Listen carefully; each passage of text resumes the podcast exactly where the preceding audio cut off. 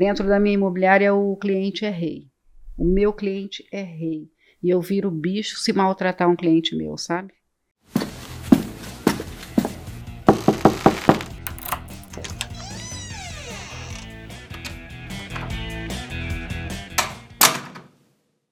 Olá, senhoras e senhores, sejam muito bem-vindos a mais um episódio do Nossa Sala Podcast. Como vocês já sabem, eu sou o Igor e aqui ao meu lado sempre ele, Daniel. Figueirinha. Hoje a gente vai falar com uma mulher de respeito na nossa região no mercado imobiliário, Mel Minzoni. Gestora imobiliária e proprietária da Mel Imóveis. Prazer. Prazer. Obrigada por ter chamado. Mel, nós, antes de começar, eu queria te agradecer. Sei que a sua rotina é muito corrida e você ter tirado esse tempinho para vir bater um papo com a gente, contar um pouco da sua história, falar um pouquinho sobre o mercado imobiliário é de grande valia para nós. Então, seja muito bem-vinda. Esse aqui é o nosso espaço, eu nunca tinha vindo aqui. Então, essa é a nossa sala, esse é a Imo Brasil, esse é o nosso podcast. Então, seja muito bem-vinda, tá bom? Obrigada, obrigada. e como é de prática do nosso podcast, antes de falar sobre o mercado imobiliário, antes de falar sobre a Mel Corretora, a gente fala sobre infância, quer conhecer um pouco mais do convidado, então a gente quer saber um pouco mais de você. Quando você era criança, o que você gostava de fazer? Quais eram os seus sonhos? Eu venho de uma infância muito pobre. Então, assim, quando eu era criança, a gente. Eu queria tudo, né? A gente sempre quer tudo. Eu queria ser dentista, eu queria ter um carro, eu queria, assim, me dar bem na vida. Mas eu venho, eu venho, assim, de uma infância pobre, sabe? Então, meu pai sempre lutou muito, meu pai negro, pobre, carroceiro. Mas lutou muito para ter um caminhãozinho e depois trabalhando, conseguiu comprar um sítio. Mas todas as vezes que eu lembro do meu pai ou da minha infância, eu estava sempre trabalhando ou em casa ou no sítio. Meu pai estava sempre pagando alguma coisa e a gente estava sempre passando assim muita necessidade. Então eu lembro de um episódio assim, minha mãe subindo para o centro, ela era ela quem pagava as contas, e ela descia, como eu já estava grandinha, uns oito, nove anos, uhum. ela descia batendo palma de casa em casa. Uma casa que ela via mais bonitinha assim, ela batia palma e falava assim: tá precisando de empregada doméstica? Aí a mulher falava para a senhora: ela, não, para ela, para mim, que batia assim na cintura dela. Então, é, a, a infância sempre, para mim, foi assim, bastante sofrida. Até que minha mãe achou um serviço para mim, da, da nossa vizinha. Ela era dona Zurita, ela, ela era costureira. E ela dava cursos de é, corte e costura. E aí minha mãe trocou o corte e costura meu e da minha irmã pela pra, e eu cuidava dos netos dela. E trabalhei lá por, durante esse curso todo, até que minha mãe achou um outro serviço para mim. Nesse outro serviço eu fui trabalhar de empregada doméstica, trabalhei em algumas casas, e eu mesmo fui achando e fui procurando e fui indo. Trabalhei em umas seis casas, mais ou menos. Até que eu trabalhei numa casa do seu Adib Buchala. Trabalhei uns quatro anos com eles. Ali eu me alimentei, ali eu cresci, ali foi muito bom para mim, sabe? Ali eu tive sonhos. É, eu lembro que ela ganhou, a filha dele ganhou um chevette. Falei, nossa, eu vou, vou ter um chevette. Quando eu crescer, eu vou ter um chevette. Então, assim, eu sempre tive sonhos, né? E minha infância foi basicamente essa aí. E nessa, nessa etapa de, de trabalhar na casa da, dessas pessoas, quantos anos você tinha, Mel, no, quando você parou de, de, de ser empregada doméstica? Nessa história que você estava contando, por exemplo. Eu trabalhei, eu acredito, assim, não lembro assim certinho, mas eu acho que dos 11 aos 16, mais ou menos, eu trabalhei como doméstica. E aí depois eu fui trabalhar no Pastifício Liane. Trabalhei lá um, por um ano. Uhum. Também vi que eu não queria, não queria um, um, trabalho braçal. Eu não queria ser doméstica, não queria ser braçal. Aí um dia, o meu pai viajando, meu pai tinha uns caminhãozinhos que puxava leite na cooperativa. Uhum. E o empregado do meu pai quebrou a perna. E aí eu com 17 anos falei, eu vou dirigir esse caminhão. E, eu, e meu pai meu pai era assim, ele sempre teve. Como é que eu falo? Ele sempre incentivou muito a gente, sabe? Então ele teve sítio. E no sítio ele falava: pega o trator, vai lá buscar um negócio para mim. Pai, mas não, ó, você vai pisar aqui, você vai acelerar aqui, você mira à frente, desvia das árvores e vai. Então ele incentivava a gente, então eu sabia dirigir trator. Pior que E eu não quando- sei, eu não sei. eu- eu- eu- meu, meu, meu pequeno sonho assim, eu sempre quis dirigir trator no colégio agrícola que eu fiz, eu aprender. Era É. divertido, todo mundo queria. E quando a gente voltava do sítio, sempre vinha um dirigindo. Então ele deixava, eu doido de pedra. Eu já vim várias vezes dirigindo, era para lá do Sucão, em Martinó, em Machado? Machado. E a gente voltava dirigindo. Hora, hora um, hora outro, nós éramos em seis. E eu aprendi a dirigir caminhão. E meu pai viajando e não tinha quem dirigisse, no outro dia eu fui fazer a linha. Eu tinha um irmãozinho que ia junto. E eu fui fazer essa linha e eu fui ficando, fui ficando, fui ficando. E eu trabalhei por um ano dirigindo esse caminhão. E eu estava tirando carta. Nesses 17 anos eu estava tirando carta. Até que eu sofri um acidente. Sofri um acidente, é... o caminhão perdeu o freio. Nossa. E eu entrando em Machado, pela, pela estrada de terra, entrando em Machado, era um dia de Santa Luzia, caminhão lotado de, de carona. Porque os sitiantes, o pessoal que trabalhava no sítio, pegava a carona, vinha para a cidade, que dia de Santa Luzia não é feriado. Então eles aproveitam, ninguém trabalha no sítio. E eles vinham na cidade fazer compras. E eu trocava, tipo, porque era muito pesado, o latão é 50 litros. Uhum. Então era muito pesado e, e eu trocava a carona por, por eles por eles Descarregar, pegar- é, Fazendo. descarregar ou carregar, né? Pegar Aham. o leite para mim. Menino, caminhão tava lotado porque já era quase final de linha. E e eu passei o caminhão muito velho, era um F350, sabe o que é isso? Não. Não. Nem queira saber. Na minha época ele já era velho. e o freio, a hora que eu apertei o freio, porque eu soltei na banguela, né, para economizar. Uhum. Quando eu soltei, porque tinha um quebra-mola no final da rua, quando eu soltei, que eu pisei no freio, ele colou lá embaixo. Ah. Aquilo Tem um gelo. Deu um gelo e eu não sabia nem onde eu estava, né? Eu, não- e eu não tinha aquela experiência de falar, bom, vou usar o freio de mão, né? Eu não, não tinha aquela experiência. O que, que eu fiz? Eu mirei o meio, ao meio da rua e fui. Dura que era um- uma curva, depois você descia a linha e depois você tinha que escolher, ou você virava para a direita e ia para Raposo, ou você virava para a esquerda e subia para a cidade, tipo assim. Na frente, se eu fosse reta, era uma descida, eu ia embalar mais ainda. Rapaz, eu não sei nem que, que. Pra cá não dava pra virar porque era tinha uma fábrica de carroceria, e sempre tinha uma carroceria no meio do caminho. E pra pensar naquele turbilhão de emoção, puta, virei pra esquerda, fui indo, indo, indo, indo, até o caminhão parou, a hora que parou, eu falei assim, "Ah!" aí eu acabei parando o caminhão. O pessoal fez assim, do- de cima do caminhão, desceu todo mundo branco, nervoso. Nossa, graças a Deus então ninguém se machucou, não aconteceu nada. Ninguém se machucou, Ufa. mas a hora que eu passei a linha, o caminhão fez assim, ó. E a hora que eu passei no quebra-mola também, os latões subiram e desceram. Se cai no, no dedo de um, corta. 50 litros. 50 litros. Pensa. Bom, vim toda sossegadinha com o caminhão, né, quietinha até chegar na cooperativa. Chegou na cooperativa, o meu, o meu irmão pegou o caminhão para puxar dali até 50 metros, bateu o caminhão. Nossa, por causa tava sem freio, ou por outro motivo. tava sem freio.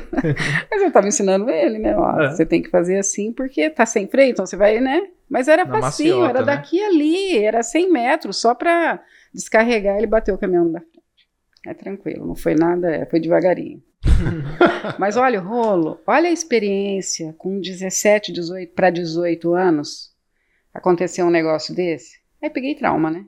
Eu não quero mais ser caminhoneira. Aí fui procurar serviço. Nisso, eu entrei numa. Lembra do Casadei? Lembro. Casadei era um baita de um material de construção, né? Entrei no Casadei e falei, bom, eu vou, eu quero trabalhar aqui. Quero trabalhar de secretário, quero ser secretário. E entrei lá e naquela época a gente preenchia umas fichas, né? E aí eu preenchi a ficha. E no lugar do salário, eu coloquei que eu queria ganhar experiência. Eu queria ganhar nada de dinheiro, eu queria ganhar experiência. Nisso, a, ou a, a pessoa, a secretária levou lá pro homem, pro gerente, ele olhou e falou, não, chama ela, eu quero conversar com ela. Falou, você não quer ganhar nada? Falei, não, todo lugar que eu vou, o pessoal pergunta se eu tenho experiência. Como que eu vou ter experiência se ninguém me dá uma oportunidade? Ele falou, gostei de você, vou te dar um serviço. Peraí, ligou pro filho dele. Cláudio Thanos, o nome dele. Ligou pro filho dele e falou, Cláudio, tem uma menina aqui que tá querendo uma experiência, você não quer... Você tá precisando de uma secretária?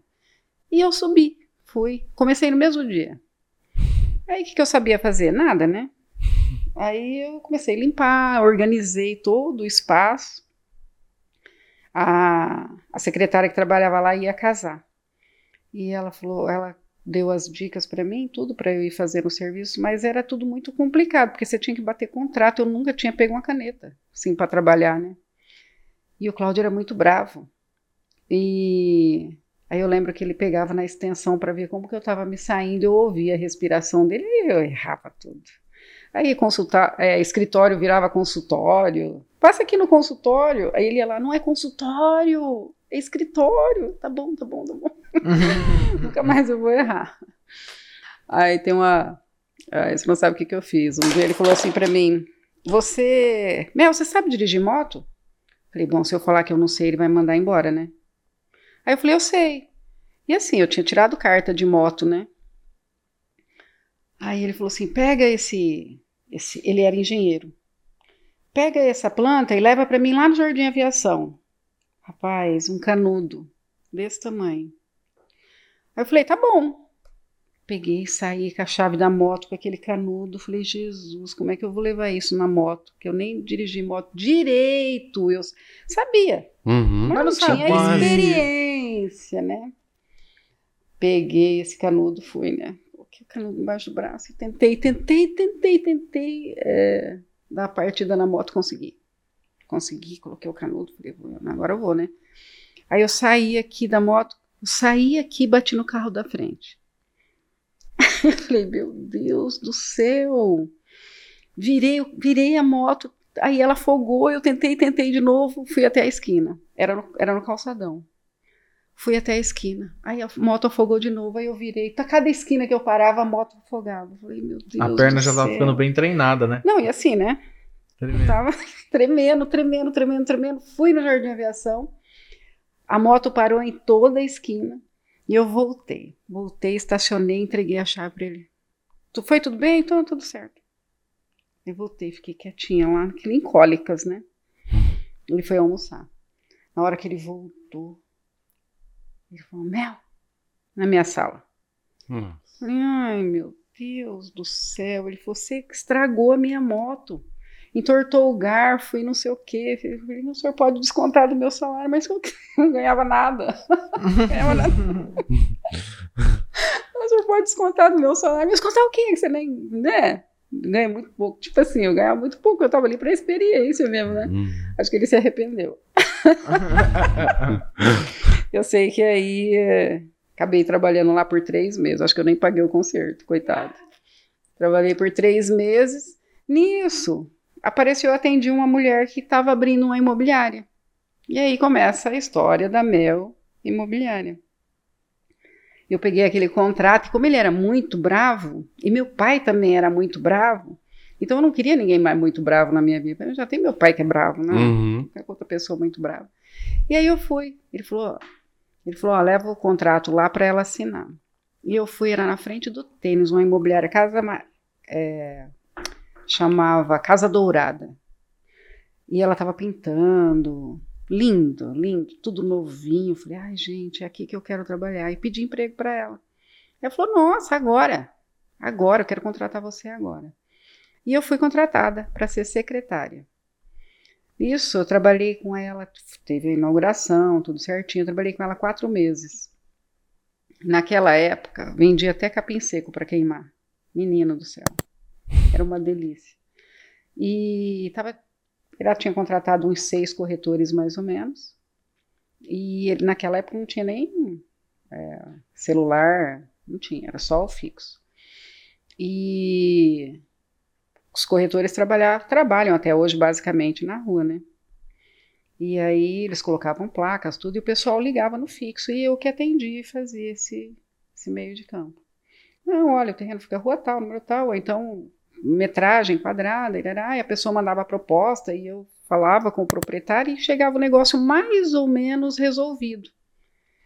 E a dona da imobiliária começou a ver, né? Falou: Meu, não sei não, mas eu acho que você dá certo para venda. Eu falei: Imagina, não, não sei vender, não sei vender nada, não, não consigo. Ela falou: Não, eu acho que você consegue vender sim.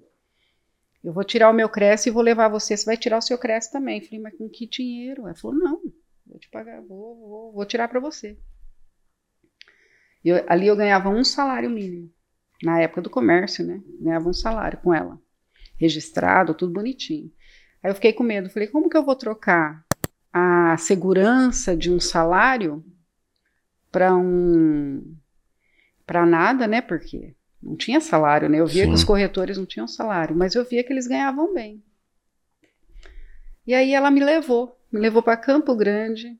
Eu fiz a prova, passei e e aí eu tive meu Cresce. Aí terminei de fazer aqui no estado de São Paulo. A última prova eu fiz, fiquei para duas e fiz aqui. E acabei tirando Cresce. E aí comecei. Quando ela foi? me. Você lembra? Você recorda que ano ah, foi o Cresce? Isso foi em 86. Nossa, tem um tempinho. Tempinho. E aí é... eu fiquei quatro meses de corretor, de secretária e fiquei uns 10 meses mais ou menos de corretora na imobiliária dela e a imobiliária fechou as portas. E aí fechou as portas, eu falei, meu Deus, o que, que eu vou fazer, né, agora? Voltar, eu não quero voltar a ser secretária. E eu trabalhava muito, vendia para o Reginaldo da Del Rey. Uhum. Ele construía a casa e vendia. E eu tinha vendido alguns terrenos para ele. E ele me convidou para trabalhar na imobiliária dele, mas eu tinha vendido meu. Porque assim, eu saí de lá, eu tinha dinheiro para comprar um carro zero, um golzinho. E aí eu falei, bom, eu compro um gol. E fui perguntar pro meu pai, né? Pai, eu compro um carro zero. Eu tinha um Fusca na época. Eu compro um carro zero ou eu compro uma casa? Ah, você tem que comprar uma casa, né? Você tem que casar, compra uma casa. Eu fui comprei uma casa lá na Secap. E fiquei sem um real, nem com o carro velho, nem com o novo. Eu fiquei sem, sem nada. E eu namorava já fazia tempo, queria casar. E aí fui trabalhar, o Reginaldo falou assim: Não, eu falei para ele: Eu tô sem carro, como que eu faço, né? Ele falou: Não, não tem problema. Eu vou comprar um carro para você e eu dou a primeira. Naquela época eu comprava carro parcelado, né? Uhum. Eu não tinha acesso a financiamento, porque o financiamento naquela época era muito mais difícil. Uhum. Você, você ter um crédito, né? Mas ele, ele, ele foi e negociou um Fusca vermelho Bordeaux. e ele, ele falou: Eu vou pagar a primeira, quatro parcelas. Ele pagou a primeira. E aí eu paguei a segunda, paguei a terceira, paguei a quarta e a quinta eu paguei para ele. Então aí fiquei com o carro. E ali no Reginaldo eu trabalhei uns 13 anos mais ou menos. Lá foi onde eu aprendi, né? Ser corretora. É, aprendi tudo que ele sabia, ele passou para mim, assim, de bom sobre imóveis, né? Uhum. Todas as. Ah, todas não, né? Porque a gente está aprendendo até hoje. Ah, então, Sim. Quais foram os primeiros desafios, assim, de ser corretor? Eu acho, assim, eu fico, eu fico até com medo de pontuar essa parte, mas eu, eu vou porque eu sou, eu sou maluquinho. Principalmente de ser corretora mulher naquela época. Hoje em dia eu acho que tem mais corretores mulheres. É mais, você sente mais acolhida, digamos assim. Tem mais gente com você quem conversar. Mas naquela época não, né? Ou, a mesma, ou tinha? Não. Naquela época tinha a Dona Ofélia, que era uma senhora que trabalhava muito com a sociedade, ela era muito bem relacionada. Então, quando ela sabia que tinha alguém, ela era muito esperta, quando ela sabia que tinha alguém comprando, ah, eu quero comprar uma casa, ela ia lá na imobiliária, eu conheci ela, eu estava já na, na Del Rey. Ela ia lá e falou: Ah, Reginaldo, eu tenho uma pessoa que está querendo comprar uma casa, você vender para ela, você me dá um dinheiro? E ele partilhava alguma coisa, às vezes um terço da comissão. Então ela conhecia ela como corretora, assim, mas ela nunca foi efetiva numa imobiliária, né? Uhum. E eu conheci também na, naquela época, tinha ambas morreram. A Silvia, a Silvia era corretora e ela chegava, eu conheci ela na Casa Dourada. Ela chegava linda, bonita, cabelo comprido. Naquela época o perfume da moda era Giovanna Baby. Ela passava assim, tava aquele estilo de Giovanna Baby. Falava, nossa, um dia eu vou ter um Giovanna Baby. E, e ela de salto alto, toda de preto, cabelão preto, bonita, sabe? Falei, nossa, acho que eu quero ser corretora. Fiquei pensando. Né? Então eu conheci ela, que também o marido dela era corretor de fazenda. E aí depois eles foram deixando de ser corretor. Ele deixou de ser corretor primeiro, depois ela deixou de ser corretora. E os dois, se eu não me engano, já morreram. Ela com certeza, ele não sei, mas eu acho que já morreram os dois. E a dona Ofélia também, era a primeira corretora que eu tinha conhecido, também já, já morreu. E aí ficou, por muito tempo, fiquei sozinha como corretora. E aí, depois, é, a, você, você, perguntou dos desafios, né? Isso. né? Uhum. Rapaz, você não tem noção. Porque, primeiro, eu era nova, né? E segundo, mulher. É, Para falar de um bem tão precioso que é o imóvel, porque é um bem caro, né? Qualquer casa que você for comprar hoje, cara. E o primeiro bem da pessoa, ou o segundo, terceiro, não importa, né? É um, é um bem de valor expressivo. Agregando. E eu lembro que uma vez eu fui vender um terreno é, para um médico. E eu mostrei esse terreno para ele. Mostrei o terreno para ele e ele falou: não, não tem interesse. Passou um, uma semana, duas, o terreno saiu de venda. Falei, será, né? E eu peguei e fiquei sabendo que o médico comprou esse terreno. Falei, gente, falei para o Reginaldo, isso não pode acontecer. Vamos lá, eu quero, eu quero ganhar minha comissão. E ele falou assim, e o médico não me atendia. Não me atendia de jeito nenhum. Aí um dia eu liguei para a secretária e falei assim, olha, se ele não me atender, eu vou, eu vou aí.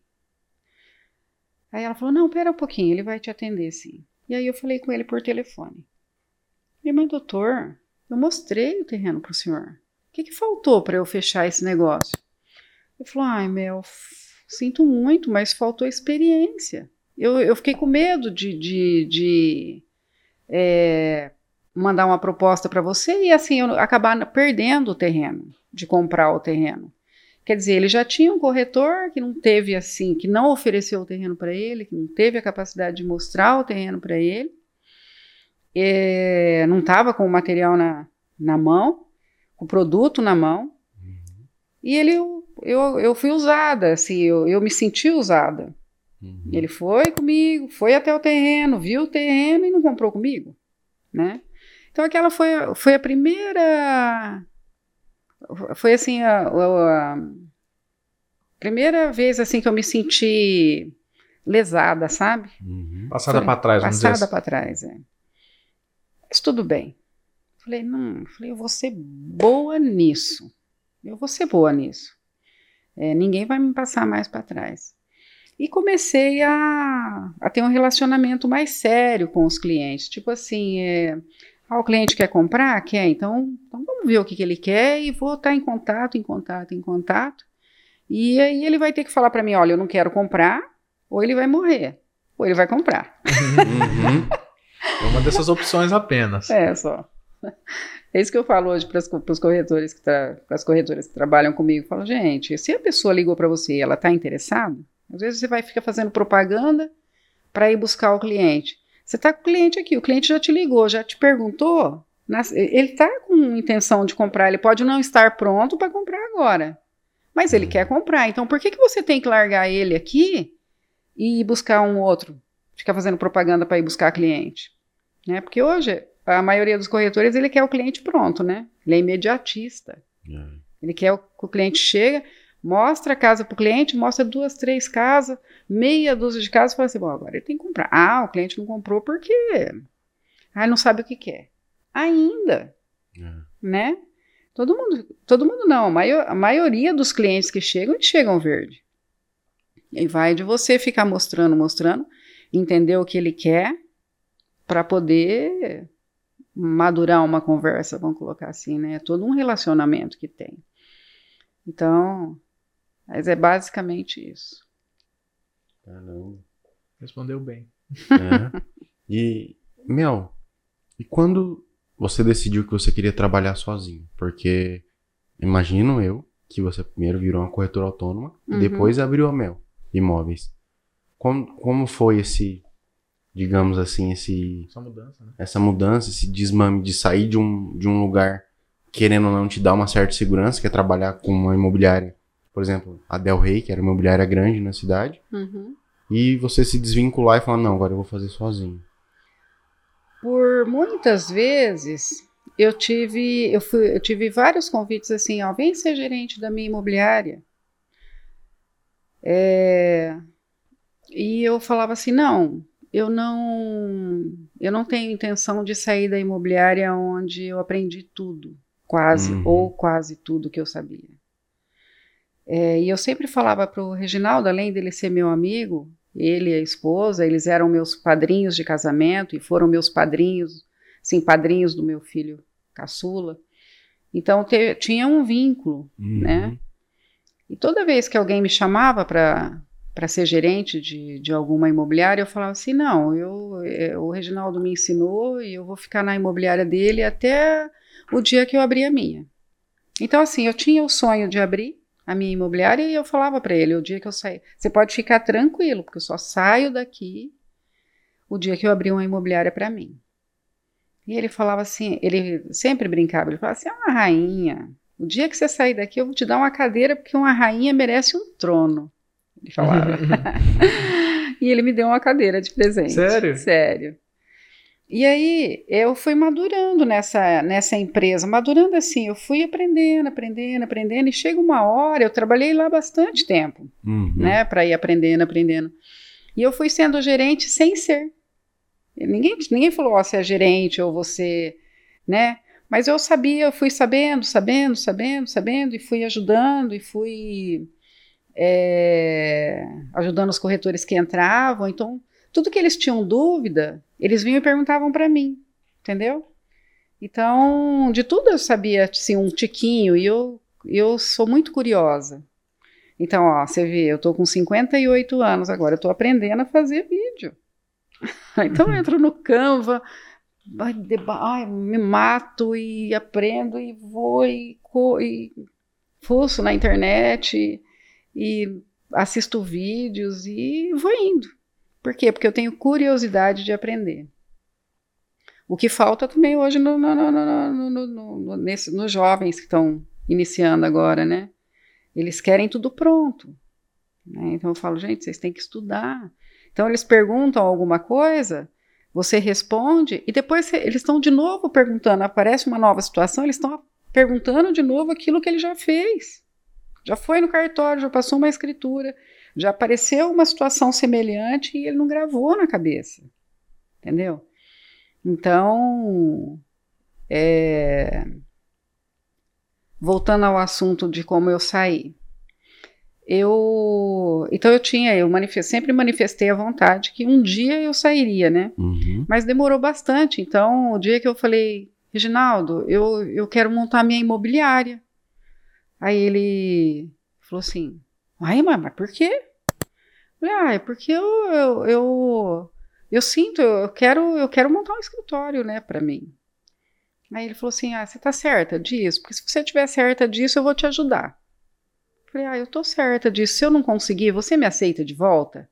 Ele falou, nossa, a hora que você quiser.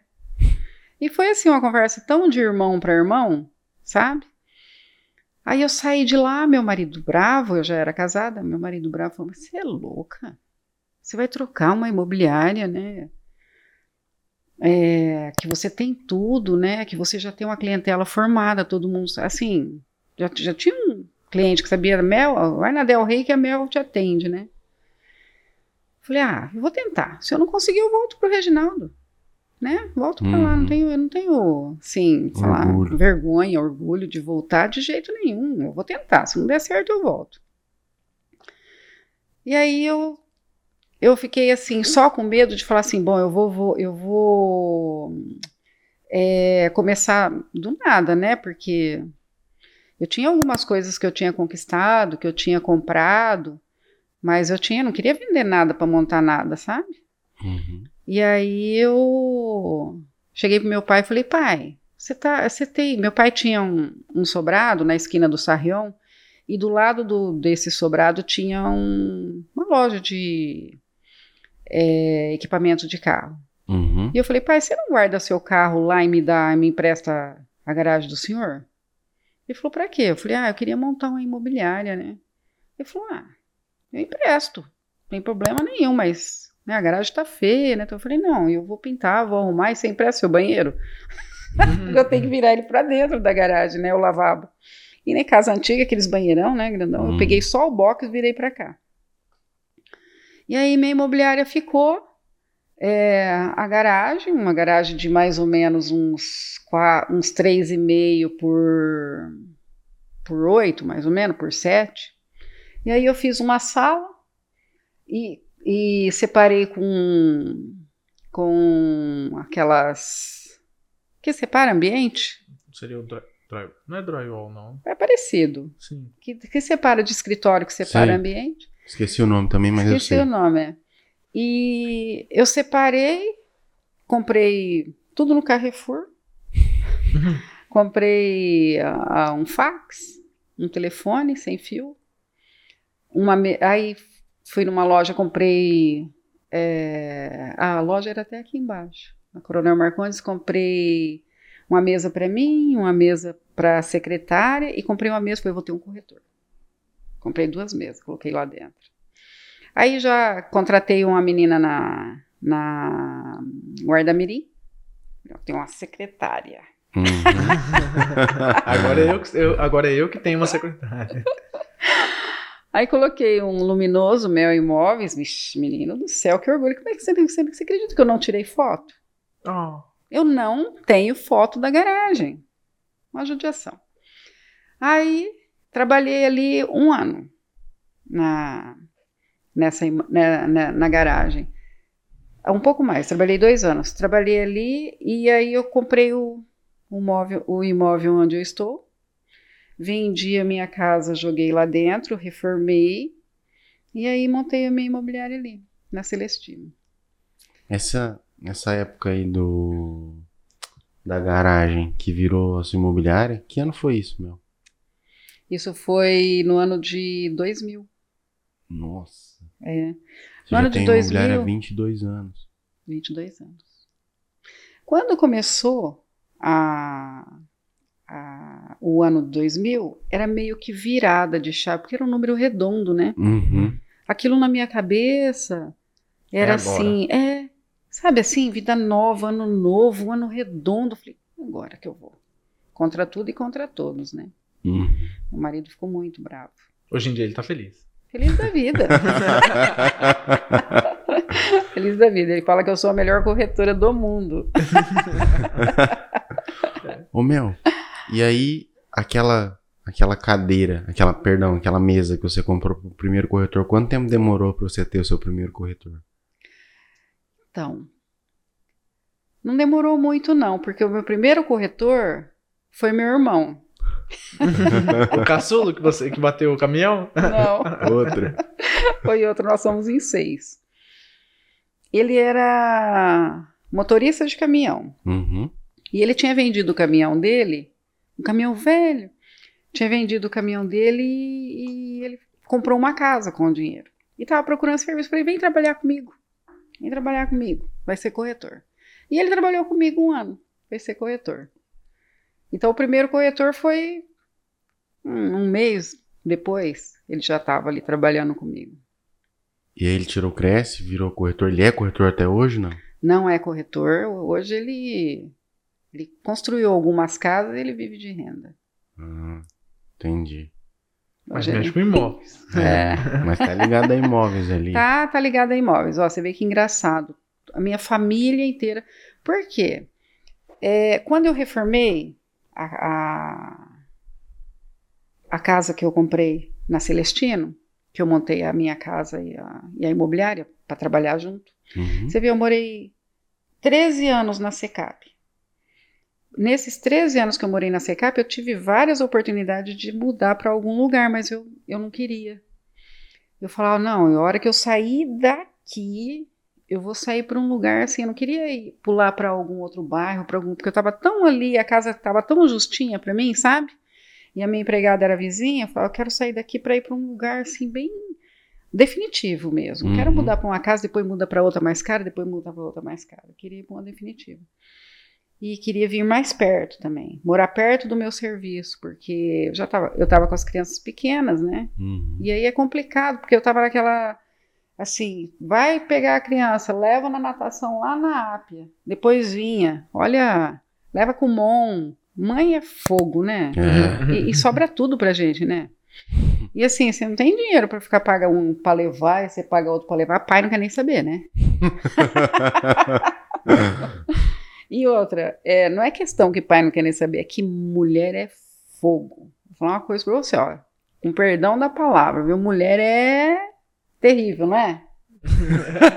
Tem uma telespectador que é uma mulher aqui atrás, que é minha namorada. Eu tô te suando, que eu não posso falar nada. Mulher é terrível. Mulher pega no colo e sai correndo e faz mesmo. Então a gente tem até que se policiar, porque a gente acaba fazendo tudo, né? Então é, eu queria morar perto. E aí aconteceu de eu comprar essa casa e eu fiz imobiliária e fiz a casa. Show de bola, para mim foi assim fantástico. Porque tava perto, do, muito perto do trabalho, né? Praticamente dentro do trabalho. Praticamente Aham. dentro. E facilitava tudo, porque aí você precisava fazer só as viagens de levar e voltar pra casa, né? Você vê que engraçado. É... Sim, eu tava. é, eu, eu, eu nunca quis. Eu queria sair, eu queria assim, ó, sair de casa para poder ir trabalhar. Então eu não deixei porta nenhuma da imobiliária para minha casa. Uhum. Eu saía de casa, abria o portão, saía com o carro, na época era mão aquela rua, para avenida, hoje é contra. Uhum. Eu saía, parava o carro do lado da imobiliária. Ficava a manhã inteira ali e voltava, com o sa- entrava para almoçar. Ninguém sabia que eu morava ali. Mas, meu, eu acho que isso é muito importante, inclusive, pra, acho que para a maioria das pessoas, esse, essa desvinculação do trabalho casa, porque quando você tá em casa, você quer descanso. Então, pelo menos eu funciono assim. Uhum. No período da pandemia, que a gente precisou fazer home office, Ah, Pra mim foi uma merda, com perdão da palavra. Foi horrível, horrível. Assim, óbvio que a gente trabalha porque tem que trabalhar, o rendimento não pode cair, mas era forçado. Aqui, hoje, eu rendo Natural. infinitamente e natural. Às vezes eu paro, venho jogar alguma coisa com os meninos, brinco, a gente joga um videogame. E a hora que eu volto, tá tudo em ordem. Porque eu rendo muito. E em casa, se eu parasse pra fazer qualquer coisa, ah, não voltava nunca mais o fio da meada. O meu exemplo Você é o EAD. Eu sofri, né? Por causa da pandemia, eu sofri por causa do EAD na faculdade. É, né? Ficar longe. Você sabe que eu li algumas reportagens assim, ah, é porque vai, é, agora é, vai cair muito a locação, porque o pessoal vai trabalhar muito home office. É, e eu não vi isso, você entendeu? Por quê? Porque ninguém aguenta ficar dentro de casa. Pensa. O tempo todo. Eu, se eu ficar, se eu ficar dentro de casa, assim, claro que já aconteceu. Eu tive dois bebês enquanto corretora, eu amamentei, então eu tive que trabalhar um certo tempo em casa. Mas você já pensou trabalhar de pijama, banando o berço aqui, empurrando o berço e, e fazendo comida com o celular na orelha? Hum, e não tem como você é, separar a mãe da profissional dentro de casa. Porque se o seu filho acontece alguma coisa, você tá ali, ele tá, quer comer, você dá comida. Não, não tem como você falar assim, ó, não, agora eu tô trabalhando, você abre a geladeira como que você quiser. Não tem como. Então, eu, eu acho assim, a pandemia forçou sim acontecer muito isso. Só que voltou tudo de novo. O pessoal não, o pessoal não aguentava mais Fica em ficar em casa. casa. Não aguentava mais. Perfeito. Eu, só- eu tenho uma pergunta de curiosidade. Você lembra qual que foi a primeira venda ou Claro! locação da a sua como corretora e da Mel, a Lembro, imobiliária? lembro. Como, como foi a sensação? Conte um pouco mais. A minha primeira venda é, de corretora mesmo foi eu saí com um cliente, ele dentista. Ele comprou uma casa no Jardim Bom Giovanni. Eu falo que ele comprou porque eu nem consegui vender, né? Porque até, até o dono da imobiliária, que era sócio da, da Eliane, que era, que era dona da imobiliária, é, falou assim: não, ele, ele, ele comprou dela, ele não. é Porque ela falou, viu? Não falei que ela era uma boa corretora, que ela ia ser uma boa corretora. Ele falou, não, ela não vendeu, ele comprou dela. O nome dele é Rogério e ele é dentista. Ele saiu, é, não lembro bem se tinha uma, uma, uma, uma placa na, na porta daquela casa, mas eu lembro que ele ligou e a gente anunciava no Imparcial naquela época, né? Oh, eu tô querendo comprar uma casa do Bom Giovanni, você tem alguma? Eu falei, eu tenho, tenho uma ótima. Ele falou, não, então eu quero ver. Aí marquei um, o endereço com ele, ele chegou lá, olhou e falou assim, nossa, é boa mesmo. Quanto custa? É X. Aí ele falou assim, tá certo, eu vou ficar com a casa. Eu falei, vai? Vai? Vai mesmo? ele falou, vou. Eu falei pra ele, E agora? ah, então tá bom. Sabe assim, quando você fica meio sem reação? É tipo, Uhum. aque- tipo aquele. é, Eu não sei se você vai conseguir entender, porque. é, é, vou dizer. Ah, tipo aqueles memes na, na internet, tipo assim, ela disse sim, e agora? E agora? Aí eu liguei pro corretor que tinha pego, falei, dentinho do céu, você não vai acreditar. Ele falou, o quê? Eu falei, vendi a casa. Ele falou, é nada. Tipo assim, né? Ninguém. Falei, e agora? Ele falou assim, ué, agora vamos pro cartório. Eu falei, ah, então tá bom, então como é que faz? Porque até eu, eu não sabia como é que fazia, ninguém tinha me ensinado, ó, você tem que ir no cartório. Porque eu sabia que eles iam pro cartório, mas fazer o quê no cartório? Uhum. Né, Eu não sabia. Nunca tinha chegado nessa fase. Aí eu falei pra ele, pro, pro homem, né? Eu falei, olha, então tá bom, então nós vamos lá pra imobiliária e aí a gente depois, né, a gente vê. Ele falou, não, vamos. Aí fomos pra imobiliária, aí o Dentinho me ajudou, Dentinho. Dentinho vendeu, ajudou ela a vender a casa pro Do dentista. É, capaz de memorizar tudo. É. Aí fomos pro cartório e eu foi, vendi a primeira casa que eu vendi foi pra ele. Até o outro dia eu encontrei ele e ele falou assim, eu falei pra ele, senhor lembra que o senhor foi a primeira casa que o senhor sabia que a primeira casa que eu vendi foi o senhor comprou? Ele falou, não, nossa, que orgulho. Essa foi a primeira casa que eu vendi como corretora lá atrás. Aí, quando eu montei a imobiliária, foi chegando as contas, que eu tinha que pagar aquele monte de, de, de, de conta que eu tinha comprado as mesas, nananana. e eu não tinha um puto. Sabe quando você não tem nada? Falei, gente, dos, falei, meu Deus do céu, como que eu vou fazer para pagar isso? E aí eu ajoelhei na, na, na minha escrivaninha, assim, fiz uma oração, que eu falei, meu Deus do céu, acho que meu marido tinha razão. Como que eu vou pagar, né? Eu lembro que naquela época era 5 mil, não sei o quê. Não sei se era 5 mil reais, não sei o que, era, aquele dinheiro que era na época. E, e eu peguei, falei assim, ah, vou fazer um. Pensei, né? Vou fazer um anúncio. Fiz um anúncio de um terreno no Golden Village. Aí, ligo. No outro dia eu fui levar meu filho no SESI, uma ligação, sete e meia da manhã.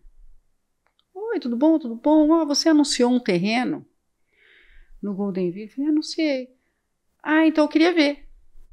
Falei, agora, agora. Aí fomos lá. Fui lá mostrar para ela ah, o terreno. Aí ela falou assim, Mel, eu gostei. Se meu marido gostar, vou mostrar para ele na hora do almoço. Aí eu se, eu, se ele gostar, tá feito o negócio. Perfeito. Deus do céu. Já Não passava a hora até na hora do almoço. Não passava a hora até na hora do almoço. Falei, meu Deus do céu. Aí, quando foi 11 qualquer coisa, liga. Ah, nós estamos indo para lá. Gente, a mulher era dona do Vitapelli. Comprou o terreno. Pagou à vista. E veio 5 mil na minha comissão, certinho. Paguei todas as contas. Falei, tô, tô, Tô no rica. céu. Tô rica. Tô rica, tô, porque corretor é assim, né? Tô rica, tô pobre. Tô, rica, tô, pobre.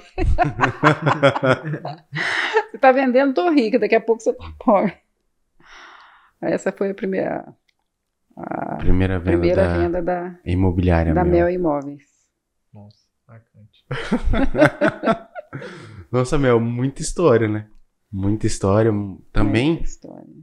estava comentando com a gente, primeiro, praticamente a primeira corretora de Prudente, né? Corretora mulher. Num... Como foi desbravar esse mercado, assim?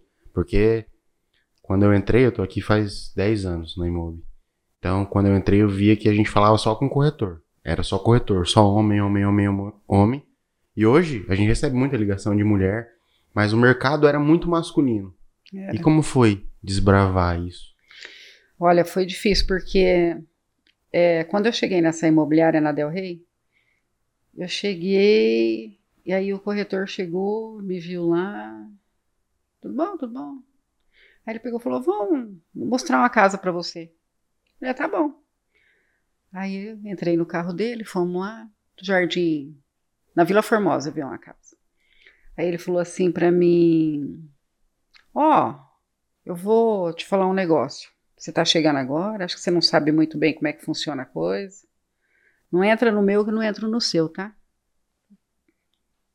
Falei assim, como assim, né? Não entra no meu. Ele falou assim: não, não entra no meu negócio que eu não vou entrar no teu. Aqui funciona desse jeito. Beleza. Falei, beleza. Tá bom, sem problema nenhum. Falei, olha onde eu tô entrando, né? Aí Logo começou, começaram os damas, né? E homem, né? Básica, todos os corretores eram homem. Então tinha piadinha, tinha. É, eu vendia, eu, eu comecei a trabalhar para. É assim, quando um cliente comprava é, um imóvel meu, eu qualificava esse cliente. Né? Esse cliente é um consumidor final, ele vai comprar e vai morar, ou ele é um investidor? Ah, se ele fosse investidor, ele tinha depois toda a minha atenção. Entendeu? Por quê? Porque o investidor ele compra, ele vende, ele compra, ele vende, ele compra, ele vende, né? Então eu soube qualificar isso lá atrás, então eu carreguei vários investidores juntos, né? E o pessoal teve uma piadinha que eu falei, puxa vida, é... falei, como é que pode, né? Um corretor falou assim para mim, ah, você vendeu é, a casa. Eu não vou falar o nome da, da, nem do corretor e nem do cliente, que uhum. eu vendi, mas um, um grande cliente, um, uma pessoa, um grande empresário. Ah, você vendeu a casa dele? Eu falei, vendi. Aí ele falou assim: Ah, então você tem o que a gente não tem, né? Falou para mim. Aí eu pensei, falei, olha, eu acho que você tem razão. Eu tenho o que você não tem, competência. Nossa. Falei pra ele. Aí ele ficou, falou, ô, Mel, você tá pegando pesado, hein? Né? Falou pra mim. E pegando pesado, tá você, tá né? Você, Porque, né, ué. Então, aí foi, por conta dessas respostas, que foi, era rápido, sabe? Mas era igual leite moça, bateu, tomou. Por quê? Porque é, mulher, ou você se impõe, se impõe ou você não vai adiante num, num, lugar onde tem muitos homens, né? Eu costumo falar para as meninas da imobiliária o seguinte: uma rainha, ela não precisa estar com uma coroa para exercer a majestade. Todo mundo sabe que ela é uma rainha e ponto. Obedece ou respeita, não é verdade? Sim. A mulher é a mesma coisa. Você não precisa, é só você se impor né? Então, no meio daquele monte de homens, eu, não, é, eu era muito, muito bem respeitada. Muito bem respeitada. Até porque eles tinham um pouco de medo, porque se falasse, levava. Ouvia. Entendeu? Então, assim, uma, eu acho que o maior desafio foi esse. Mas, gente, eu era quase um homem no meio deles. Às vezes mais homem. É homem assim, até na decência mesmo. Porque enquanto aqueles caras estavam preocupados em fazer piadinhas porque eles não davam conta de vender os imóveis, você estava preocupado em qualificar seus clientes e tudo mais, coisas que eu acho que as pessoas naquela época não faziam. E muito hoje menos não hoje. Faz. Tem gente que não faz isso hoje. É verdade. Você sabe que outro dia eu, eu trabalho muito com exclusividade. E outro dia eu mexendo nos meus arquivos mortos, eu peguei um contrato de exclusividade, gente, de 20 anos atrás. Falei, meu Deus, o povo está trabalhando com exclusividade hoje. Hoje a exclusividade é novidade. Você entendeu? Eu trabalhava com exclusividade há 20 anos atrás. Então, assim, é, é o que você falou. É, é qualificar, né? Qualificar o, os clientes. Naquela época, é, quando eu comecei, quem dava exclusividade para uma imobiliária passava um nervoso porque você ficava preso com aquela imobiliária. E o cara ficava tranquilo trabalhando porque Ele não tinha que prestar conta, não tinha mais nada, assim, não tinha que. Tava no Ah, contrato. tá comigo, é, tá no contrato, então não tinha muito aquela coisa assim, sabe? Hoje não. Hoje a exclusividade, você tem um contrato e você tem que mostrar serviço, né? Você tem que impulsionar, você tem que trabalhar, você tem, tem que ter um plano de, de ação para aquela venda. Uhum. E você tem que estar em constante.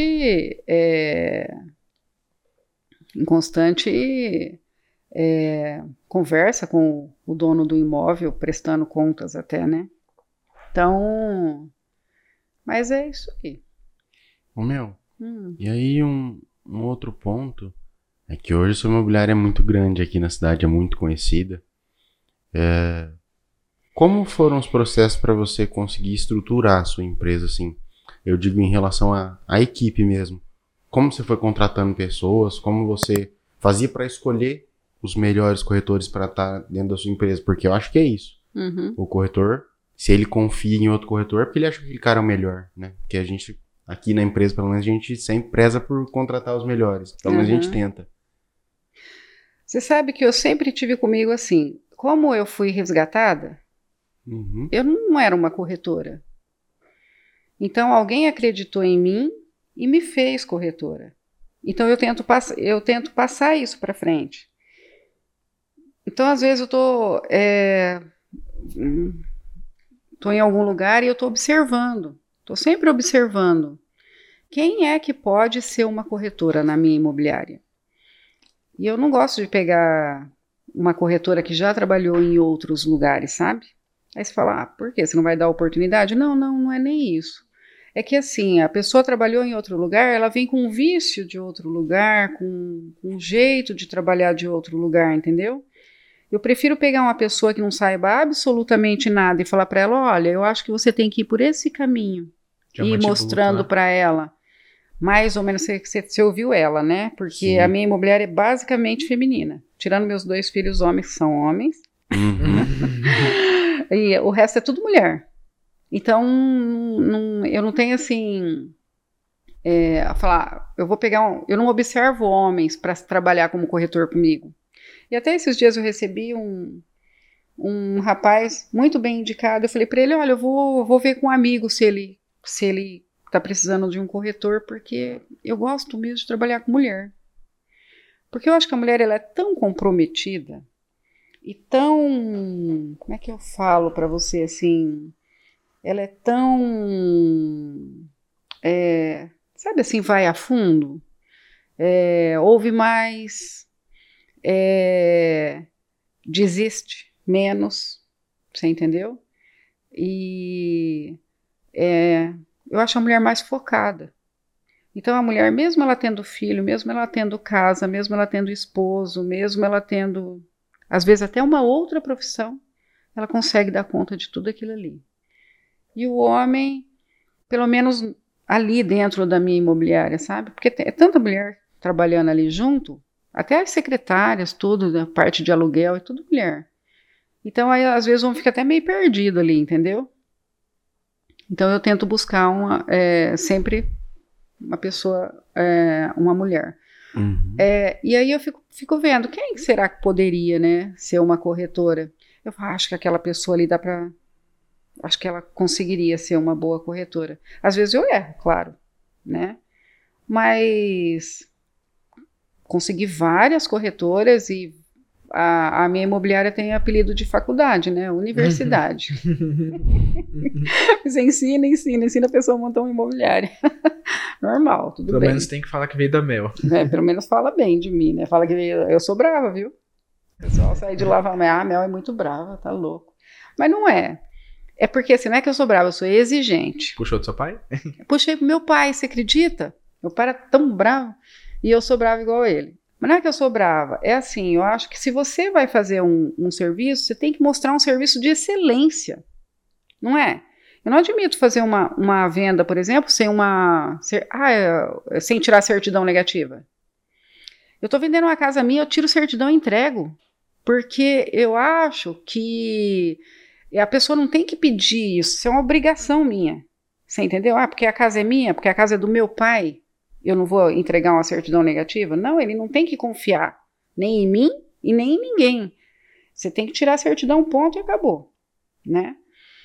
Então, é, são essas coisas é, que eu acho que, que que eu acho que por isso que eu que eu, que eu gosto de, de pegar uma pessoa que, que não sabe nada para poder aprender e fazer da, do meu jeito.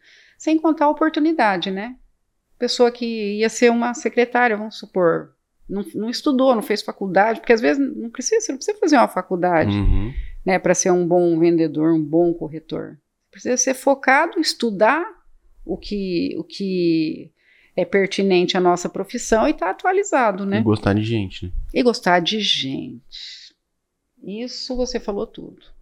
Tem que gostar de gente, porque você não tem noção do que é ser corretora. É uma delícia. Achei que você ia falar que era. É uma delícia. Gente, você come os melhores pudins, toma os melhores cafés, sabe? A pessoa faz questão, eu fiz um bolo te esperando.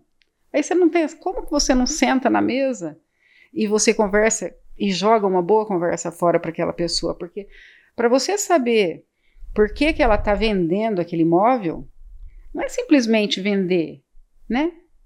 Você vai lá, cadastra, vende, tira foto. Não, você tem que saber onde que você vai colocá-la depois, o que, que ela está querendo. Porque às vezes, às vezes a pessoa quer vender e você vê que, que de repente o que ela está querendo fazer não vai dar. Sabe assim, quando você tenta falar, você tem certeza? Porque, ó, você vai fazer isso, isso e isso, vai acontecer isso, isso e isso. A pessoa fala assim, mas será que eu não consigo? Sabe assim? Uhum. E às vezes não vai conseguir. Você entendeu? Então hoje a gente, a gente vende um imóvel, a gente recoloca a pessoa. Menino, esses dias eu encontrei, eu encontrei não, ele entrou, encontrei também ele depois na borracharia, mas ele entrou dentro da minha imobiliária. Eu vendi um imóvel para ele, eu estava no Reginaldo. 27 anos atrás, faz 35 anos que eu sou corretora. Vendi para ele, eu estava no Reginaldo. Eu falei, gente, ele falou, não, Mel. Aí ele, eu encontrei ele na borracheira e veio pedir desculpa. Ele falou, Mel, ai, você desculpa, porque eu falei para você que eu ia passar meu filho para você, que ele estava comprando, mas você acredita que ele comprou do amigo dele? Eu falei, nossa, que bom, que benção. Ele falou, não, mas eu tô para receber um, uma ação, eu vou comprar com você, tá? 27 anos. Isso não é uma delícia? Você, você receber um cliente de tão longa data e você sabe que os meus melhores clientes são trazidos de, de pela mão de outros Uhum. clientes. Eu tenho, eu chego, chega cliente até hoje na, na minha imobiliária que o seu Paulo Constantino manda, fala assim para eu, oh, se a Mel não vender, ninguém mais vende. Eu falo, gente, quanto custa um- uma informação dessa? Não não dá é? pra precificar, né? Não dá para precificar. Não dá para precificar. Então é isso que eu falo para as corretoras, né? Então, trabalham comigo. Falo, gente, é, você tem que formar o seu leque de, de relacionamento e a pessoa confie tanto em você que deixa seu bem precioso para para confie em você, né? Uhum. O bem mais precioso para que você possa vender. Eu costumo falar para elas também que, que é, todo, vou falar rico, mas toda pessoa bem sucedida, Perfeito. ela tem um, um contador, um advogado e um corretor de confiança. A maioria. Ah, eu vou falar com o meu contador. Já ouviu isso? Eu vou falar com o meu contador.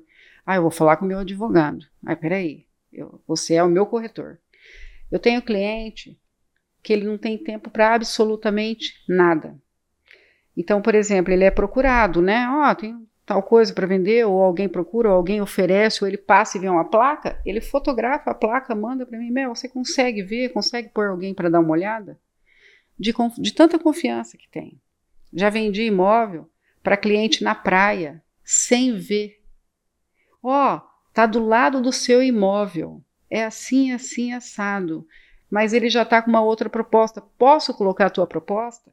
Pode. E mandar o, o dinheiro na conta da pessoa sem ver o imóvel. É muita Então, confiança. quer dizer, é muita confiança. Você tem que ter isso. Porque você só consegue crescer, tanto como corretora, ou como. ou, ou prosperar, se você tiver a confiança de quem está te entregando. Perfeito. Aí eu tenho uma dúvida que até é um pouco de curiosidade. Você tem bastante tempo, né? Você diz 35 anos. Ah, nesse tempo todo, você descobriu alguma fórmula de vender? Nem precisa contar se sim, mas existe ou não? Ou na sua experiência? Olha, a, a fórmula para vender, você sabe que eu fiz um vídeo essa semana? Um vídeo não. Eu fiz um. Não, que passa vários assim, que vai passando na, na, no Instagram. Como que é o nome? Você sabe, carrossel? É carrossel. Carrossel. É, eu fiz um carrossel falando exatamente isso. O que fazer para para vender um, um para vender mais fácil um imóvel, vamos colocar assim, né? Porque todo mundo fala assim: "Ah, eu vou vender, eu chamo o corretor. Ah, eu vou vender o imóvel". Aí você chega lá, a torneira está quebrada, a lâmpada está queimada, o trinco sai na mão, é, tem uma infiltração lá no canto. É, o cara não quer fazer absolutamente nada para poder vender aquele imóvel, sabe? Então, é, eu falo, gente, é, é, tu, é, tudo coisa assim tão simples de você fazer e, e que não custa tanto, você uhum. entendeu? É, que a gente, eu falo, coloca o imóvel, eu falo que tem quatro R's, assim. Primeiro, resolver. É, a maioria das casas aqui em Prudente tem um puxadinho. O cara fez uma edícula, fez um cômodo, fez o quarto, fez uma garagem, fez uma varanda e ele não regularizou. Então, ele quer vender isso e regularizar depois. Nossa, dá um. Pensa no. no... Porque é, o cara chega para comprar, ele tá focado. Vamos... Aí ele vai financiar. Já é 40 dias para financiar. Aí mais 40 dias para você regularizar o imóvel. Quer dizer, Três já são 90 praticamente. dias praticamente para você para você resolver uma situação que se ele tivesse deixado apto era facinho, né? E não é uma coisa assim. É, às vezes a pessoa nem sabe, mas ele fez uma garagem lá 10 anos atrás já caducou. É só acertar papel, você entendeu? Só taxas baratas que é para você acertar papel, não é tão caro. É, pintar uma casa, gente, eu pintava o muro da minha casa todo ano na Secap, você entendeu? Porque eu não tinha dinheiro, eu ia lá, pintava e tranquilo. É, eu sou meio doida. Uhum. A minha casa da represa, às vezes eu falo, ah, vou pintar o quarto de tal cor. Menina, eu já passo, pego uma lata de tinta, vou lá e você acredita que eu pinto? Eu adoro fazer essas coisas. Então, assim, eu acho que não é nada tão difícil você fazer. Então, primeiro resolver, resolver documento, pagar as taxas, deixar o imóvel apto para poder é, fazer a venda. Segundo, é recuperar. Não sei se está se tá nessa mesma ordem, mas, por exemplo, recuperar. O que, que você tem que fazer? Uma torneira quebrada, é, é, troca a lâmpada, a, caiu um, um, um, trinco, é um apertar um parafuso, um, um puxador do, do, do, do, da, da pia da cozinha lá, do, do armário que tá, sabe, um parafusinho ali, uhum. resolve. Coisas pequenas.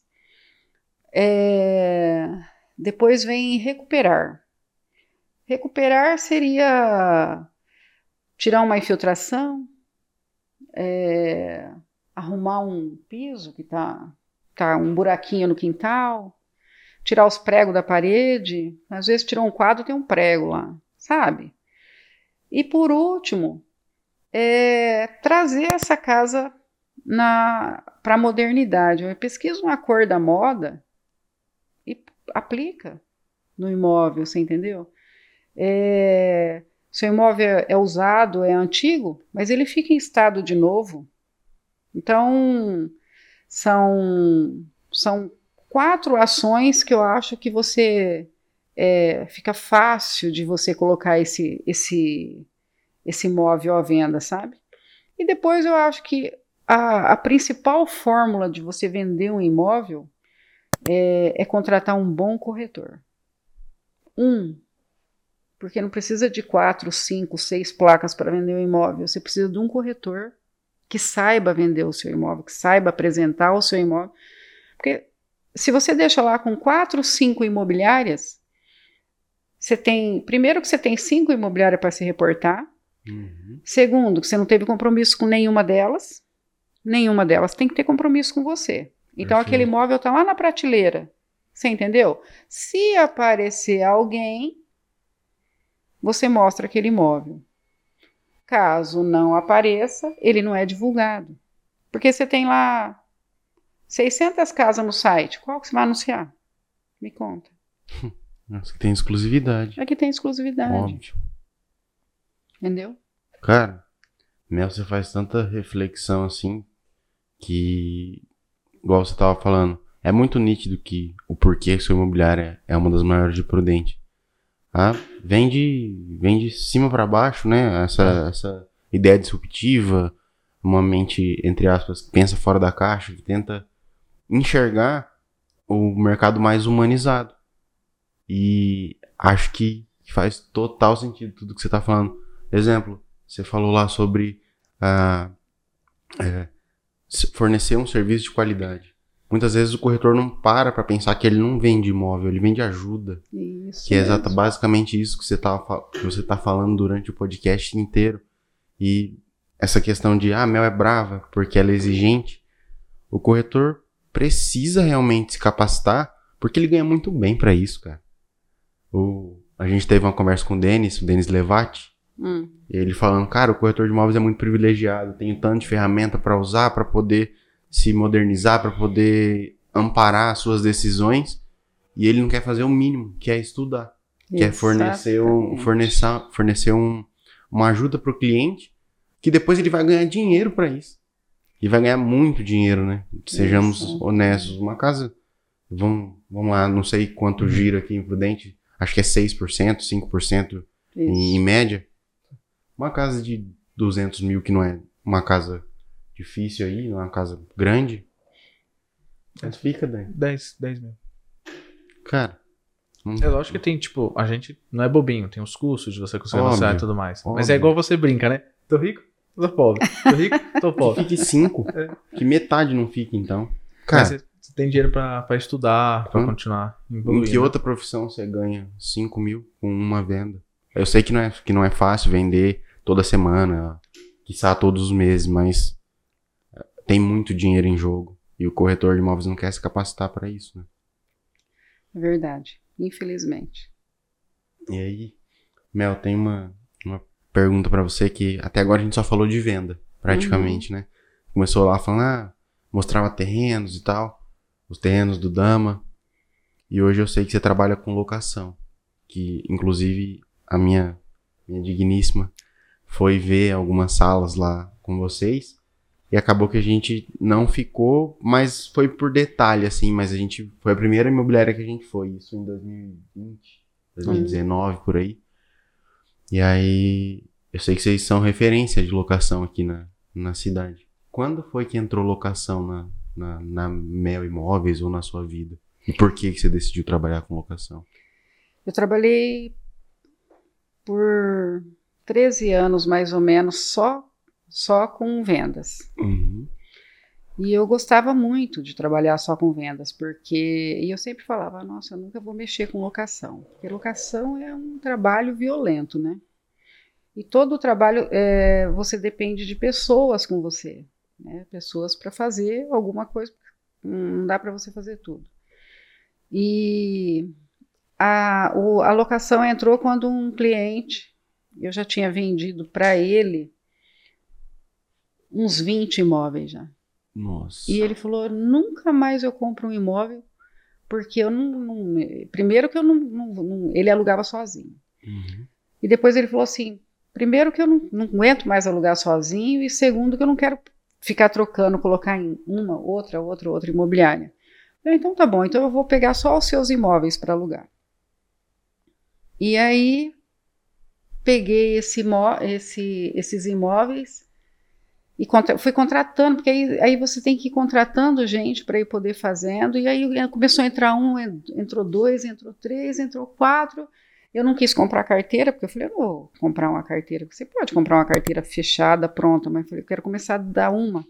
Uma, duas, três, quatro, para eu ir aprender com, Uhum. com os erros que forem acontecendo, né? E menino, tomei gosto. foi entrando, foi entrando, e você não podia falar não, e, você, e no começo você pega tudo, né? Uhum. Entra uma casa de madeira, você pega, entra uma outra, você pega, entra outra, você pega. Aí depois eu vi, eu tava com, com, com bastante coisa, assim, que, que dava tanto trabalho e tanto problema, que agora a gente meio que começou assim, Filtrar. vamos filtrar um pouco, porque dá muito. Se você pega uma casa com muito problema, você vai ter muito problema. Uhum. E você vai ouvir muito de cliente. E você, se você tem. É uma suposição, tá? Mas se você tem 500 casas, você tem mil pessoas envolvidas. 500 inquilinos e 500 proprietários. Né? Você imagina? Então. Começou a. Tem. Tem nove anos que eu, que eu trabalho com locação.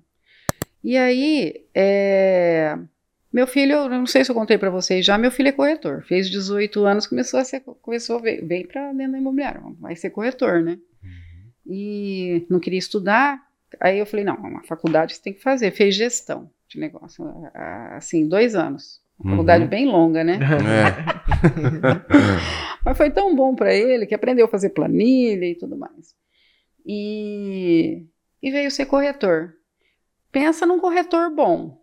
Acho que ele puxou para a mãe. Eu gosto. E aí o outro veio também, com 18 anos, também veio ser corretor. E os dois filhos meus são corretores. O mais velho ficou com essa parte de locação. Então é ele quem, quem toma conta da, da locação, juntamente com a, com a equipe de, de aluguel. E, e o outro está nas vendas comigo. E a gente começou a construir, né? Que a gente, eu, depois que eu fiz a.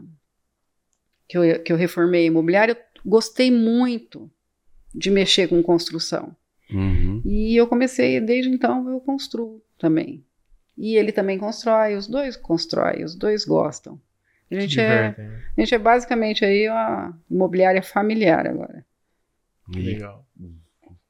Se Deus quiser, uma incorporadora. Começou a mexer com construção aí, quem sabe, né, Mel? Será? Sei não. Do jeito que você é inquieta, quem sabe? Sei lá. Sei Tanta não. coisa que já fez na vida. Pois é. Mas o não eu duvido, né? Que você fala, não, nunca vou fazer. Não, não é uma palavra que não existe no meu vocabulário. Eu sempre tudo que eu tudo tudo que passou pela minha vida até hoje, assim, foi testando, foi não, olha, eu não sei fazer isso aqui não, mas eu eu, eu acho que eu consigo. Eu vou, vou buscar saber. Então, e eu passo isso muito para os meus filhos e para as meninas que trabalham comigo. Eu falo, gente, a gente tem que ser curioso com a pandemia, você sabe que eu tenho até pouco, poucos inscritos no meu Instagram, porque até a pandemia eu, não, eu nem, nem postava nada assim de- da minha vida pessoal, nem muito menos da, Funcionou. da profissional. E aí depois eu falei, não, vem cá. Aí eu- você começa a ver, né? Eu tenho, tenho que mudar o meu jeito de trabalhar. E aí, para mim, foi ótima a pandemia, você acredita? Foi ótima, assim. Subjetivo, né? É, me ensinou, me ensinou. E até a gente ouve muito falar, né? Olha, é, tem profissões que vão acabar, né? Uhum. Fala que a, a corretagem é uma delas, tá? Tá no meio. Eu falo, deixa eu me reinventar, né? Porque quando acabar eu vou ser alguma outra coisa que, que nasceu disso. Uhum. E eu falo pro meu filho, olha, pelo amor de Deus, não me tira a minha autonomia. Eu quero estar com 95, 97 anos aqui, nem que for para falar, ó, ali tem uma teia de aranha, tira ela dali, sabe? Então, eu acho que eu não vou parar de trabalhar nunca. Gosto muito de trabalhar, muito mesmo. Caramba. E, Mel, tem uma última pergunta pra você em relação à parte profissional, que é um pouco mais sobre locação também, Hum. que eu queria saber na sua, na sua cabeça aí, criativa, disruptiva, por que é melhor, é, às vezes, deixa eu formular uma pergunta que de uma forma que fique clara. Eu, eu vejo muitas pessoas falando que a locação é um problema, que ah, é muito melhor financiar um imóvel, é muito melhor você investir em algo que vai ser seu e que muitos corretores falam que a locação não vale a pena para você. Se você trabalha com locação é que você acredita na locação. Quais são as vantagens de locar um, um imóvel e não investir, por exemplo, no financiamento? Bom, para o inquilino, a vantagem de você alugar um imóvel é a facilidade que você tem de pular de uma casa para outra, por exemplo. Uhum. Você pode. Hoje a, a locação ela é muito barato, né? O, a, você mora numa casa é, com muito pouco custo, vamos falar assim. Outra coisa, é, o contrato hoje, com um ano, você pode sair dele e ir para uma outra casa. Então, o que, que a gente vê hoje? É, as pessoas alugam o imóvel e aí depois, por exemplo, ela troca de emprego, ela troca, ela troca de casa. Ela vai mais para perto do emprego dela, ou ela vai mais para perto da, da escola de um filho, você entendeu? Uhum. O financiamento é, ele é, ele não que seja, são duas coisas distintas, eu acho. Uhum. O imóvel acaba chegando na vida de uma pessoa, porque para você financiar hoje ser bom para você financiar, para ficar quase do mesmo valor do aluguel, você tem que ter pelo menos 40% para dar de entrada nesse imóvel. E nem sempre a pessoa tem. Uhum. Tem gente que trabalha, trabalha, trabalha, e você fala para ele, ó, você tem que guardar 5, 6% para poder pagar a escritura. Ele não tem. Você entendeu? Então compensa pagar o aluguel. Porque você não vai ter com imóvel, por exemplo, todo o gasto para manter aquele imóvel é do proprietário. Você entendeu? Ah, trincou um cano dentro da parede, é o proprietário quem vai lá arrumar é, quebrou uma telha, é o proprietário quem vai lá arrumar. Deu um vendaval, deu uma coisa, você entendeu? Então, o custo que o inquilino tem é aquele corriqueiro, por exemplo, do, do uso mesmo, entendeu? Uhum. Se ele quebrou, ele, ele, uhum. ele arruma. Caso contrário, é do proprietário. Toda a manutenção do imóvel em si é do proprietário, né? E o aluguel é muito barato. Por, é, é bom para os dois lados o aluguel. Para o inquilino é bom, porque você paga tipo 0,38%, uhum. 0,38% do, do valor de um imóvel.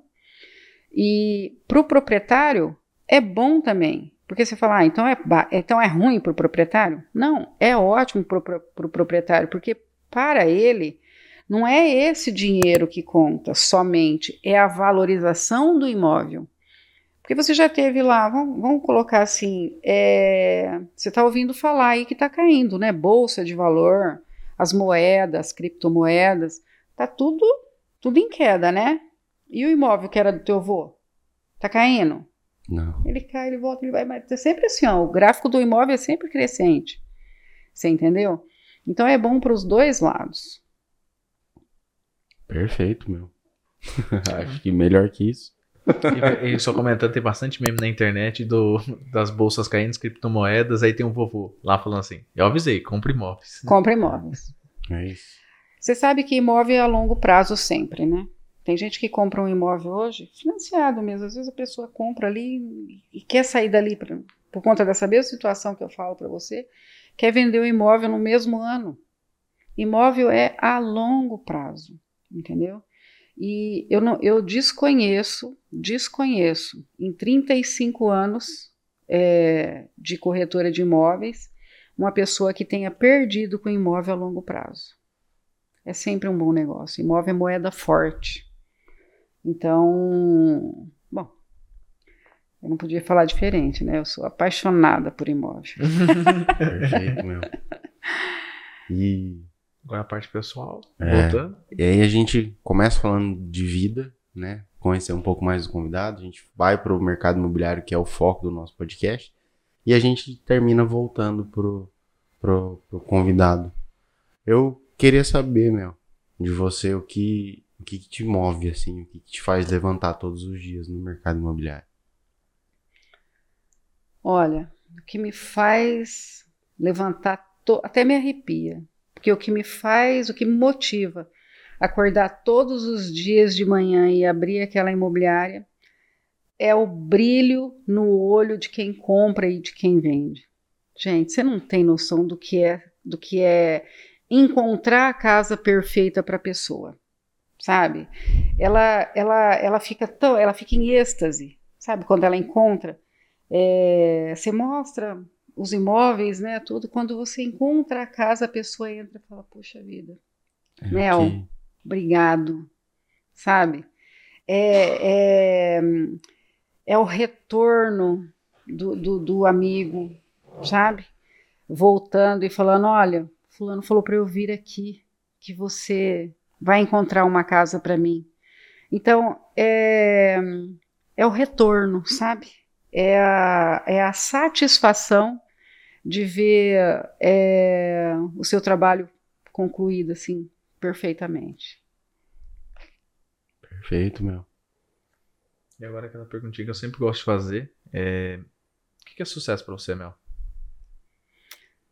Olha, sucesso para mim é fazer o que tem que ser feito. Isso para mim é sucesso. É você acordar de manhã, você fazer, seguir o seu dia e chegar na sua casa à noite e falar assim: olha, hoje eu fiz tudo o que eu precisava fazer para a coisa ficar bem feita, sabe? Um serviço de excelência, um serviço de qualidade. Dentro da minha imobiliária, o cliente é rei. O meu cliente é rei. E eu viro bicho se maltratar um cliente meu, sabe? Então, sucesso para mim é, é andar de cabeça erguida. Isso para mim é sucesso. Perfeito. Gostei muito do que é sucesso. É isso. Dani, eu acho que não tem mais nenhuma pergunta. Ah, então vamos pra pergunta matadora. Nossa, ai, que medo. é, tranquilo. É facinho, é. algumas pessoas sobrevivem. vamos lá, não é tranquilo. Uh, lembra que você em algum momento comentou que os corretores hoje em dia são bem imediatistas, uhum. querem as uhum. coisas com mais rapidez e não tem tempo para nada. Uhum. Então por isso que a gente criou essa pergunta, para instigar as pessoas a assistirem o resto do podcast. Então eu jogo quase uma bomba para você. Eu queria que você resumisse em cinco minutos, ou pelo menos falasse o que você gostaria de trazer de principal uh, ah, para esse podcast. Olha, você não quer assistir o podcast, que tá um pouco mais de uma hora, uma hora e vinte, tudo bem. Assiste pelo menos esses cinco minutos. Isso é o mais importante para você. Facinho, né, meu? Puxa vida. ah, eu acho que assim. É... Eu acho que para quem quem está procurando, sei, uma, uma experiência, é, saber de uma experiência nova no ramo de, de, de correta, da corretagem ou do ramo imobiliário, eu acho que tem que assistir esse podcast por inteiro. Só cinco minutos não vai. Não vai dar. Acho que né? não vai dar. Eu acho que tem que assistir inteiro. Perfeito. Perfeito. Aí, você não então, precisa ter pressa, você tem que assistir o podcast, rapaz. Hoje não tem, hoje não tem spoiler não, amigão. Quer saber do podcast? Assiste, assiste inteiro. É isso aí, inteirinho. E eu acho que esse daí foi o melhor até hoje, que eu gostei. É. Você ganha 5 minutinhos de merchan. Aí você pode falar. Na verdade, a gente fala merchan, mas você pode falar o que você quiser. Você pode contar uma receita de bolo, pode falar sobre qualquer coisa. E principalmente sobre a sua empresa. Olha, é, eu acho assim, eu acho que a, é difícil falar da empresa da gente, né? Mas a Mel Imóveis, ela é focada em trazer um serviço de excelência, de qualidade. É, a Mel Imóveis é focada em fazer, fazer o seu imóvel continuar da melhor forma possível, porque a gente mexe com locação e, e envolve profissionais e e pessoas usando a casa, então a casa ela está envelhecendo, né? Mas a Mel Imóveis tenta deixar a casa da melhor forma possível, tenta conciliar inquilino, né, locador e locatário para que tenha uma, uma convivência saudável. É, a Mel Imóveis tenta, tenta não, a Mel Imóveis é, faz a gestão inteligente do seu imóvel, né? Então, eu acho que se você quer um serviço de qualidade, se você quer um serviço é, de excelência, Mel Imóveis, garantia de bom negócio. Perfeito. Perfeito. E acho que é isso, Dani. Mel, mais uma vez, muito obrigado por ter participado aqui do, do nosso podcast. Como eu disse, várias indicações aí de Verdade. vários amigos seus, inclusive do Dani chama de, Z, de G7, mas É. o, Do G7. o grupo da, da Unimob, que a gente conseguiu a dádiva aí de participar quinta-feira. Nós vamos participar da reunião de vocês. Não sei nem se você Uhum. estava sabendo, É. mas eu e o Dani vamos lá ouvir, conversar um pouquinho, partilhar. E muito obrigado mais uma vez por você ter vindo, Mel. Foi incrível o papo. Seu astral é contagiante. Ah, Desde o do vídeo que a gente trocou no WhatsApp lá, que, que você mandou um vídeo, ah, Igor, desculpa. Eu falei, não, meu, tá tudo bem, porque a gente acabou confundindo as datas lá.